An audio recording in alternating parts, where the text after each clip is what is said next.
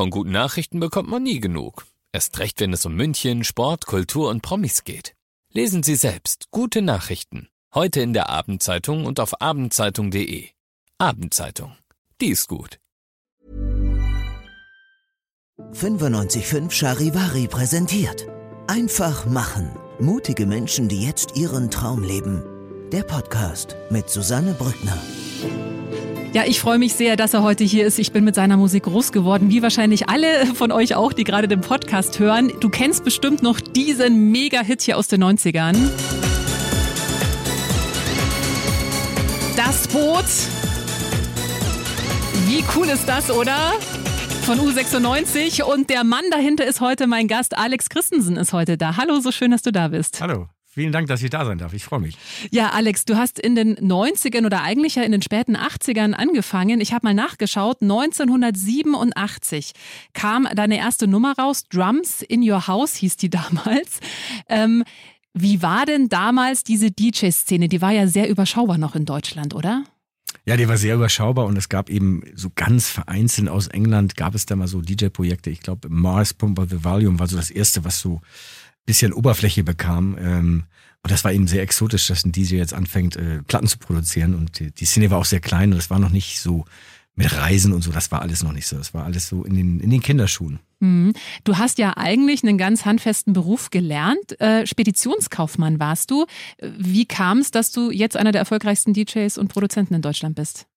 Äh, als Speditionskaufmann war ich äh, relativ untalentiert und ähm, ich habe zwar die Lehre beendet, aber es war eigentlich eindeutig, dass ich da keine Zukunft habe, weil ich einfach von meiner Musik und vom äh, generell vom Musikhören so besessen war, ähm, dass das für mich eigentlich der einzige Weg war, irgendwie über die Zukunft nachzudenken. Mhm. Jetzt, wie gesagt, in den 80ern oder 90ern gab es nicht so viele Vorbilder. An, an wem hast du dich da orientiert oder hattest du so ein, so ein großes Idol damals? Ich habe mich so ein bisschen langgehangelt. Also es ist natürlich auch, man kann sich auch lokal so Vorbilder suchen. Da gab es einen DJ, der, der heißt Jens Lissert, der ist heute noch schwer unterwegs und das war eigentlich so mein DJ-Vorbild. Der hat immer in den Läden gespielt, wo ich auch spielen wollte und ähm, wie er das gemacht hat, das hat mich schon sehr beeindruckt und da habe ich sicherlich auch vieles gelernt. Also ich glaube, man findet immer irgendwie jemand, wo man was lernen kann und äh, Vorbild hört sich immer so abgedroschen an, aber das ist schon so, dass man das eigentlich ganz gut ist, weil wir Menschen sind so ein bisschen wie die Affen. Ne? Also wenn wir jemanden sehen, der irgendwas macht, dann machen wir auch Dinge nach. Oder wenn du oft mit jemandem zusammen bist und eine bestimmte Mimik, dann übernimmst du das ja auch. Mhm. Und so ist es im DJ-Sein auch. Und dann äh, muss man sich nur weiterentwickeln und seinen eigenen Weg finden. Mhm. Du hattest in den 90ern ja dann so deinen großen Durchbruch. Wir haben es gerade schon kurz gehört mit Das Boot. Ähm, ich habe gesagt vorhin, deine erste Nummer hieß Drums in Your House. Wenn du die heute hörst, was für Gefühle gehen dir da durch den Kopf oder mit was für einem Blick äh, schaust du auf diesen Song zurück? Na, also erstmal ist es sehr niedlich, wenn ich das so höre, aber mit den Mitteln, die man damals hatte, ähm, war das gar nicht so schlecht. Also das hat natürlich nichts verkauft und äh, als, als ich das gemacht habe, hatte ich natürlich große Träume und habe gedacht, jetzt ist aber, jetzt wird die, die Welt geändert. Ähm, aber nichtsdestotrotz äh, war das so Pioniertum und das war eben sehr, sehr früh, da, da gab sowas noch nicht und da musste man sich irgendwie arrangieren und war froh, überhaupt eine Plattenfirma zu finden, die äh, so verrückte DJ-Musik veröffentlicht. Mhm. Ähm, jetzt gibt's ja viele, die den Traum haben, auch Künstler zu werden. Und wir wissen alle, gerade das Musikbusiness ist sehr, sehr hart. Jetzt mhm. ist es nicht mehr so schwierig, Musik zu veröffentlichen. Das kann jeder über die sozialen Medien machen. Ähm, das war damals ja wirklich noch eine andere Nummer. Da brauchtest du ja irgendwie einen Verlag. Es gab diese ganzen TikTok und Instagram gab's noch nicht. Was hat dir denn damals diesen Drive gegeben, da dran zu bleiben? Es hat bei dir ja auch jetzt nicht Gott sei Dank so lange, aber doch ja auch ein paar Jahre gedauert, bis dann dieser Riesenhit kam mit das Boot. Naja, es hat eben fünf Jahre gedauert und äh, ähm, ich glaube, das Wort hört sich so komisch an. Man muss ein bisschen stumpf sein. Man muss eigentlich immer so weitermachen und gar nicht so lange nachdenken und sich nicht so, so alles überdenken und in Frage stellen, sondern einfach machen. Und wenn man dann eben meinetwegen, ich habe jetzt 86 meine erste Single produziert, die dann 87 rauskam. Bis zum Boot waren es ja auch fünf Jahre und da waren auch richtige Durchstrecken dabei, wo gar nichts ging. Aber ich hatte gar nicht die Idee irgendwie, ich mache jetzt was anderes oder wann wird das was. Also ich hatte auch nicht diese wahnsinnige Ungeduld, sondern habe das einfach aus Leidenschaft weitergemacht und auch nicht drüber nachgedacht, ob das jetzt mal irgendwie durch die Decke geht, weil ich wollte eigentlich so DJ sein und ein paar Sachen produzieren. Und damit war ich eigentlich auch glücklich. Also ich glaube, so eine gewisse Ausgeglichenheit braucht man. Und ähm, so innere Geduld, das ist ganz wichtig. Sobald man hektisch wird und, und hin und her schwankt und dies macht und das macht, ähm, das funktioniert nicht. Also ich habe später dann gelernt, man soll immer so einen Zehn-Jahresplan machen. Den hatte ich natürlich nicht als, ja, klar. Den hatte ich natürlich nicht als 17-Jähriger, aber ähm, auf jeden Fall sollte man so eine Sturheit und Beharrlichkeit haben, wenn man Dinge macht. Mhm. Äh, das klingt aber so, als hätte dich jetzt nicht angetrieben, boah, ich will mal alle Hallen füllen und ich will der nächste große Star werden. Mhm. Wie ging es dir denn dann, als dann auf einmal dieser, dieser Riesenhit kam? Ich meine, man kann ja Hits auch nicht planen, ne? Das war für dich ja wahrscheinlich auch eine Riesenüberraschung. Das war schon eine Riesenüberraschung und, und zumal auch in dem Ausmaß, dass das natürlich im Grunde der Start war einer großen Jugendbewegung. Also die ganze Techno-Bewegung hat eigentlich mit dem Boot angefangen und ist damit auch einfach kommerziell sichtbar geworden. Und das hat natürlich mein Leben komplett auf links gedreht. Das ist in unserer Welt, nennen wir sowas ein Gamechanger. Und äh, ich war eben der lokale DJ in Hamburg ähm, mit einer kleinen Einzimmerwohnung und auf einmal äh, klopfte die Bravo und sagte meine Home Story. Und ich hatte einfach nur ein Sofa und Schallplatten da drin. Das war schon sehr eigenartig. Ich war, ich, ich, ich, ich fand, ich war auch ein sehr skurriler Künstler, der, der äh, so leicht dicklich war und irgendwie verschmitzt lächelte. Also wenn ich das heute so sehe, muss ich eigentlich über mich selber lachen, wie beknackt ich damals war. Aber das hat das wahrscheinlich ausgemacht. Das hat natürlich auch Charme, wenn man, wenn man so mhm. unwissend ist. Und, und auch so authentisch dann letztendlich. Ja, auch, und super ne? authentisch. Also auch so die Geschichten erzählen. Und dann kam die Plattenfirma und sagte, ja, du kannst aber nicht erzählen, dass du aus Hamburg-Wilhelmsburg kommst und kein Abitur hast. Das muss man ja schon haben. Und dann habe ich da so gestanden und habe da ein Interview gegeben, äh, ich glaube bei MTV, da konnte ich auch nicht so richtig Englisch und dann habe ich da so rumgestammelt, ja, ich äh, komme aus Hamburg-Eppendorf und habe Abitur und so. Das war einfach alles totaler äh, gelogener Scheiß. Aber ähm, das habe ich dann hinterher dann irgendwann auch aufgegeben, weil da habe ich dann immer auf die Falschen gehört. Aber anyway, das sind ja so Erfahrungen, die man dann so machen macht, die man so mhm. macht und machen muss. Mhm. Gab es dann einen Moment, ähm, also ich habe mit Johannes Oerding mal gesprochen und der hat gesagt, seine schönste Zeit war eigentlich, als es bei ihm so anfing, dass er von der Musik leben konnte. Er hat da immer in so einem Nightclub in Hamburg gespielt. Mhm. Er hatte noch keine große Verantwortung. Er wusste, er kann seine Miete zahlen. Das war eigentlich alles easy. Jetzt natürlich ist er viel erfolgreicher, ja. aber der Druck ist natürlich auch ein ganz anderer, weil jetzt Leute auch von ihm finanziell abhängig sind. Hattest du auch so einen ähnlichen Moment, wo du dachtest, oh, eigentlich so, als ich da so eine Hamburger Lokalgröße war, war irgendwie auch ganz schön? Oder wie ging es dir damit? Ja, da hatte ich ausgesprochenes Glück. Also ich muss sagen, dass ich da schon sehr verwöhnt war. Ich war da schon, als das Boot kam, war ich eben schon äh, fünf Jahre professioneller DJ und als DJ hat man damals jetzt kein großes Geld verdient, aber man konnte sehr gut davon leben. Also ich hatte nie diesen ähm, ähm, Druck, dass ich jetzt meinen Unterhalt mit Musik zahlen musste, weil ich als DJ eben mein Einkommen hatte und äh, das Produzieren war so add-on. Aber es ist natürlich, wenn man dann das Boot hat, ist der Kecker einfach so riesig. Da kommen dann aber Beträge auf einen zu. Ich wusste gar nicht, dass es so viele Nullen gibt. Also das das war schon sehr spannend. Ja. Ähm, bei dir, ich meine, du warst in den 90ern ja auch so das Gesicht dieser ganzen Techno-Bewegung oder eines der Gesichter in Deutschland. Auf äh, Musik oder auf einen bestimmten Musikstil kann man dich aber eigentlich gar nicht wirklich festlegen, weil du mittlerweile mit einem Orchester auf Tour bist, mit dem Berlin Orchestra und äh, spielst da quasi die, die alten Hits im neuen Gewand. Äh, warum? Das war erstmal die erste Frage.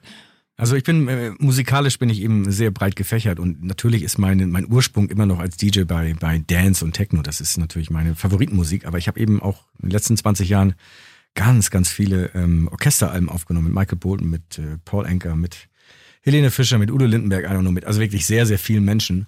Und ähm, ich habe lange darüber nachgedacht, ich möchte eigentlich, dass der Kreis sich so schließt, dass man einfach ähm, auch beides machen kann. Und dann habe ich irgendwann die Idee gehabt, Mensch, ich habe so viel Orchestermusik gemacht, lass uns doch irgendwie deine Songs, die, die ähm, große Hits waren, mit dem Orchester aufnehmen. Und dann habe ich so zusammengezählt, dann gibt es irgendwie das Boot und Love Religion und United und äh, Heaven und was weiß ich nicht alles. Und die habe ich dann aufgenommen und so hat sich das so langsam entwickelt. Und dann habe ich eben Titel dazu genommen, die mich auch in, in meiner Karriere extrem beeinflusst haben. Also so ein Rhythm is a Dance hat auch meinen Musikgeschmack komplett geprägt und dieser Titel war, war auch so ein Gamechanger. Da, da hat eigentlich Eurodance mit begonnen. Mm.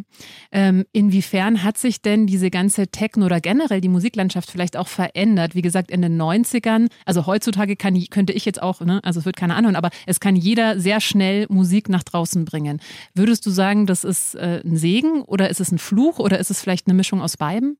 Also ich ich finde weiterhin, dass es kein Unterschied. Wer originell und gut ist, der kann sich heute auch durchsetzen. Ähm, früher war das auch einfach. Du hast eine Gitarre genommen, ein paar Akkorde gelernt und konntest auch dazu singen. Und gibt's ja auch äh, genügend Beispiele, wo das geklappt hat. Also ähm, Musik hat ja eben sowas Einfaches. Und, und wenn, wenn die Produktionsmittel im Prinzip ähm, zum Volke gehen, dass es jeder machen kann, ist das hier ja von Vorteil. Aber du, du musst eben, um, um gut zu sein, außergewöhnlich sein.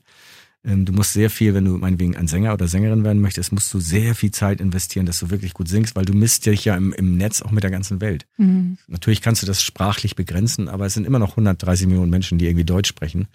Und um da rauszustechen, musst du einfach wirklich auch eine gute Stimme haben, tolle Songs. Der richtige Moment muss natürlich das Weihnachtslied zu Weihnachten bringen. Also das ist auch immer so Timing-Frage. Da sind so viele Sachen offen und so viel Wissen gehört dazu, ähm, dass das schwieriger geworden ist, finde ich eher. Und es ist ja auch so, du, du kämpfst gegen dieses weiße Rauschen an. Du veröffentlichst was ähm, auf dem Streaming-Portal und da an dem Tag bringt die Plattenfirma zwischen 9.000 und 18.000 Titel raus. Und dann ist dein kleiner Titel da irgendwo auch dabei und da musst du dann rausstechen. Das heißt, Du musst ein guter Social Media Manager sein, also du hast einige Aufgaben. Hm. Ähm, jetzt hast du ja auch für ganz viele andere Menschen Musik produziert. Jetzt habe ich ja quasi den, den Profi äh, hier bei mir. Hast du oder gibt es sowas wie, dass man merkt beim Produzieren, das wird ein Hit? Oder gab es auch schon Nummern, von denen du überzeugt warst, das wird auf jeden Fall ein Hit bei der Produktion und dann war es ein kompletter Flop? Oder andersrum, dass du dir dachtest, na gut, also so richtig geil finde ich es nicht, aber ich produziere es halt jetzt mal und dann wird es ein Riesenhit. Also gibt es sowas oder ist es wirklich komplett unvorhersehbar? Also wenn man zurückschaut, denkt man immer, habe ich ja gewusst, aber wahrscheinlich hast du bei jeder Nummer mal so zwischendurch den Gedanken gehabt, ja, das wird bestimmt ein großer Hit. Und wenn es dann ist, denkst du so, ey, das habe ich doch gedacht. Ja. Deswegen ist das immer schwierig zu beurteilen. Ich, ich glaube, ich hatte das ähm, zweimal in meinem Leben, wo ich mir relativ sicher war. Also beim Boot war das einfach so epochal. Und ich habe den Song ein Jahr lang in meinem Club, wo ich damals aufgelegt habe, gespielt. Und die sind, die Menschen sind wegen diesem Lied da hingekommen. Der mhm. Club ist deswegen voll geworden. Also da hatten wir, war so eine typische Großraumdiskothek. Wir hatten da immer, was weiß ich, 800 Leute im Durchlauf. Und als ich das dann so ein Jahr lang gespielt hat, waren um kurz vor zwölf standen 2000 Leute vor der Tür, die diesen Titel hören wollten. Und äh, meine damalige Freundin meinte zu mir so, sag mal, den musst du mal veröffentlichen, sprich doch mit der Plattenfirma. Und äh, ich bin gar nicht auf die Idee gekommen. Ich hab gedacht, mhm. wieso, das, das läuft doch hier im Club, ist doch gut. Und so ist das dann erst ins Rollen gekommen. Mhm. Wie viel Prozent macht die Produktion bei einem Hit aus? Also wie wichtig ist die Produktion, damit der Song dann auch wirklich das geeignete Gewand bekommt? Das kommt ganz darauf an. Also ich, ich denke, wenn man was qualitativ Gutes macht, ist es so, dass wenn es ein Hit ist, hat es auf jeden Fall eine längere Haltbarkeit und kriegt auch so eine Wertigkeit, die man, die man nicht mehr einholen kann. Aber es passiert natürlich auch, dass ich, ich, die Idee so überragend ist. Schnappi, das kleine Krokodil, würde ich jetzt sagen, ist jetzt nicht geil produziert, aber die Idee ist einfach so überragend. Deswegen wird das dann auch Nummer eins. Und das ist ja auch irgendwie das Schöne, dass Musik da so keine Regeln hat. Die einzelne Regel, die man, die man so selber macht, ist, ist äh, der Qualitätsanspruch an sich selbst. Und für mich ist es eigentlich immer wichtig, wenn das nicht gut klingt, habe ich immer ein schlechtes Gewissen, auch wenn es ein Hit ist. Dann fühle ich mich einfach nicht wohl und denke mhm. so, oh Mann, das hättest du ja echt besser machen können. Mhm. Was ist denn da wieder angestellt? Und das Gefühl mag ich überhaupt nicht. Und äh, Qualität schadet nicht. Also mach es, mach es einfach ordentlich. Ähm, Qualität setzt sich auf jeden Fall besser durch und langfristiger. Was ist für dich Erfolg? Erfolg ist für mich Frieden zu haben. Zu Hause Frieden zu haben, keiner nervt mich. Äh, selber zu entscheiden, ein selbstbestimmtes Leben führen, eine tolle Familie zu haben äh, und Glück mit anderen äh, zu teilen, weil Glück kann man nur teilen. Alleine kann man kein Glück empfinden. Wenn man irgendwie allein in Urlaub fährt und äh, hat das tollste Hotelzimmer, ist das einfach kein Glück. Das erste, was man macht, man postet das und schickt das an welche, weil dann kommt das Dopamin. Ähm, das sind für mich so wichtige Momente. Mhm. Jetzt bist du ja schon sehr, sehr lange im Geschäft. Hattest du jemals den Gedanken, dich zur Ruhe zu setzen, also quasi zu verabschieden sagen, okay, ich war jetzt hier lang genug dabei, ich habe lang genug mitgemischt, jetzt lasse ich es mal ein bisschen gemütlicher angehen, weil ich meine, so Tour, du bist jetzt ja auch wieder äh, auf Tour, äh, Mai bis Juli. Ähm, das heißt, das ist ja auch stressig, das ist herausfordernd, das ist anstrengend. Warum tust du dir das noch an, in Anführungsstrichen? weil ich das, ähm, ich finde, es wäre vermessen zu sagen, dass ich einen Job habe. Also wenn ich, mhm. wenn ich bei Lidl bin und da ist jemand an der Kasse, das finde ich echt anstrengend, der da sitzt und die Sachen hin und her schiebt. Das ist einfach anstrengend. Und ich finde, jeder Künstler, der irgendwie anstre äh, der, der, der sich irgendwie anstellt und sagt, oh, das ist so anstrengend, das ist wirklich vermessen. Das ist alles nicht so anstrengend. Das ist ein tolles Erlebnis. Also wenn ich mit meinem Orchester unterwegs bin, ist das Erlebnis für mich so einmalig und das, das klingt so toll. Und ich stehe da in diesem mit diesem Wahnsinn um mich herum. Hinten ist eine riesen Brass-Section. Ich höre einfach die Posaunen, wie die losballern. Merkt das Publikum, merkt dieses Gefühl in der Luft. Das ist, das ist mit nichts zu ersetzen. Das ist auch mit keinem Geld zu ersetzen. Das ist für mich jedes Mal so, ich denke immer, ich bin zweigeteilt. Ich bin Yin und Yang. Yang steht auf der Bühne und Ying kommt und guckt sich das an und freut sich einfach mhm. riesig. Obwohl der andere natürlich angespannt ist und sich Mühe gibt, aber da ist immer einer dabei, der sagt, boah, wie geil. Hoffentlich merkt das nicht irgendjemand, der mich hier gleich von der Bühne holt und sagt, du gehörst hier gar nicht her, das war ein Fehler. Wir meinen ganz anderen. Wir meinen James Larson, was weiß ich. so interessant, das sagen so viele übrigens. So dieses Impostor-Phänomen, ja, nee, eigentlich so toll ist es ja gar nicht, was ich mache. Oder hoffentlich merkt, hoffentlich kommt mir keiner auf die Schliche. So, das habe ich schon so oft gehört von Menschen, die sehr erfolgreich sind. Schrecklich ist das. Das ist interessant, ne? Diese Selbstzweifel trotz, trotz dem großen Erfolg im Außen. Ähm, ja. ich glaube, das hängt damit zusammen. Es gibt ja auch so Verarmungsängste und, und das ist so, das sind so Ängste, dass man dir alles nimmt, was dir so, wo dein Herz aufgeht. Mhm. Also für mich ist äh, eine Tour so der Höhepunkt meines Schaffens. Das ist einfach der schönste Moment und das mit Menschen zu teilen, ist einfach äh, ich fühle mich da gesegnet und dann denke ich immer, irgendwann kommt da irgendeiner, oh, jetzt mal die Christin von der Bühne für Quatsch hier, haben wir jemand anders, der macht das gar nicht. Ja, ich glaube, das wird nicht passieren, um dich vielleicht zu beruhigen, mit Sicherheit nicht. Jetzt hast du ja auch im Laufe deiner Karriere äh, ganz, ganz viele Künstler kommen und gehen sehen. Ähm, Du hast ja auch, habe ich gehört, die Nummer von Taylor Swift, die Handynummer. Du hast sie nämlich vor ganz, ganz vielen Jahren äh, in Deutschland kennengelernt auf einem Event, als sie in Deutschland noch nicht erfolgreich war, in Amerika schon. Mhm. Und du hast mal in einem Interview über sie erzählt, ähm, dass die schon auch etwas hat, was andere nicht haben. Und das ist so diese, die hat keine, keine Allüren. Null. Also sicherlich werden die Allüren angedichtet, aber wenn das um ihre Marke geht und sie sieht ja sich selbst auch als Marke, dann sitzt die mit mir, das muss man sich mal vorstellen, ich weiß nicht, war sie 19, 20, keine Ahnung, wie alt sie da war. Wir sitzen auf einem Boot in New Orleans, irgendwie siebeneinhalb Stunden, tuckern da durch die Gegend und machen so Castings mit, mit teilweise eventuell begabten Menschen. Aber die sitzt da einfach, weil sie weiß, hey, ich darf in der Sendung nachher ein Lied singen, anderthalb Minuten, das mache ich. Und da merkst du schon, und sie war damals ja ein großer Country-Star, vielleicht nicht in Deutschland berühmt, aber schon, man wusste schon, mit der ist irgendwas. Und wenn man dann, ich habe mich ja dann wenn man so nebeneinander sitzt, unterhält man sich ja sehr lange.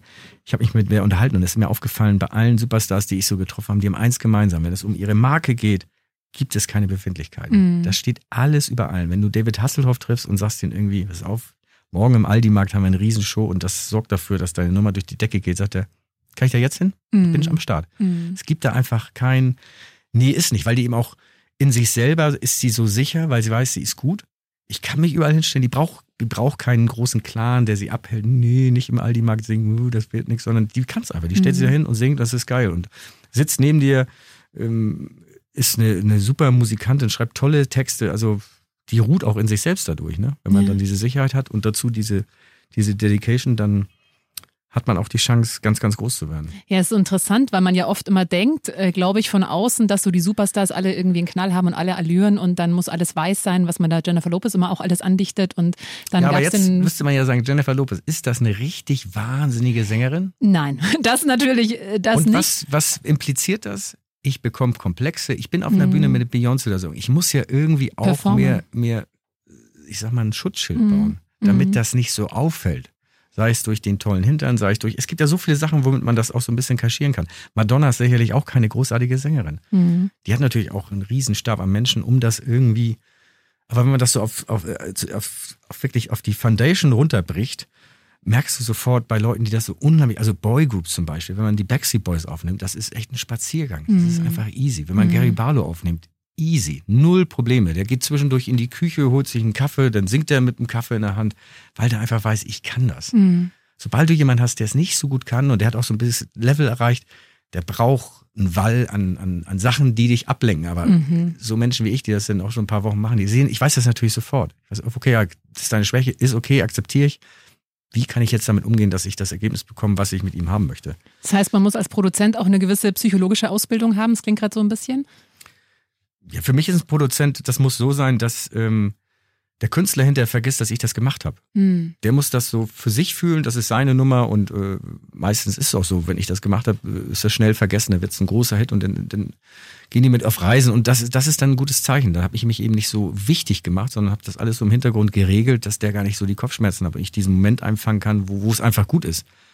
Ähm, und wenn man sich so wichtig tut, mit sehr viel Testosteron herumläuft, dann kommt man ganz schnell an so Grenzen. Mhm. Gerade so bei weiblichen Künstlern, die haben dafür super Antennen, weil die mhm. wissen einfach, die sind unfassbar gut. Und wenn irgendeiner da den, den Testosteron-Man macht, das ist einfach, das ist nicht gut.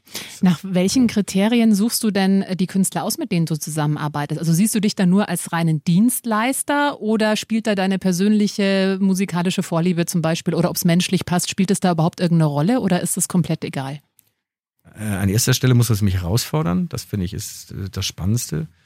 Dann gibt es immer noch so einen sozialen Aspekt. Ich habe jetzt ähm, eine Künstlerin, die habe ich jetzt seit zwei Jahren, Kate äh, Katarosa heißt die, die ist, ähm, die schreibt ganz schwere Texte, aber das macht sie ganz, ganz toll und das ist so ein Herzensprojekt, das mache ich dann auch. Ähm, und an dritter Stelle gibt es natürlich auch finanzielle äh, Aspekte, wenn du irgendeinen Künstler hast, wo du denkst, Na gut, das können wir jetzt auch mal machen. Das lohnt sich. Das ist ja auch okay. Mm, mm, absolut. Du bist, wie gesagt, auf Tour mit dem äh, Berlin Orchestra. Ähm, da wirst mhm. du eben alle Songs, die dich, die du selbst produziert hast, die dich beeinflusst haben, nochmal in etwas anderem Gewand ähm, präsentieren. Und du kommst auch nach München. Am 11. Juni bist du im Zirkus Krone. Also wer Alex Christensen mal live und in Farbe auf der Bühne erleben möchte, der kann das gerne tun. Ich danke dir ganz herzlich für deine Zeit und für deinen Besuch. Ich dir auch. Vielen Dank für dieses nette Interview. Einfach machen. Mutige Menschen, die jetzt ihren Traum leben. Dieser Podcast ist eine Produktion von 955 Charivari.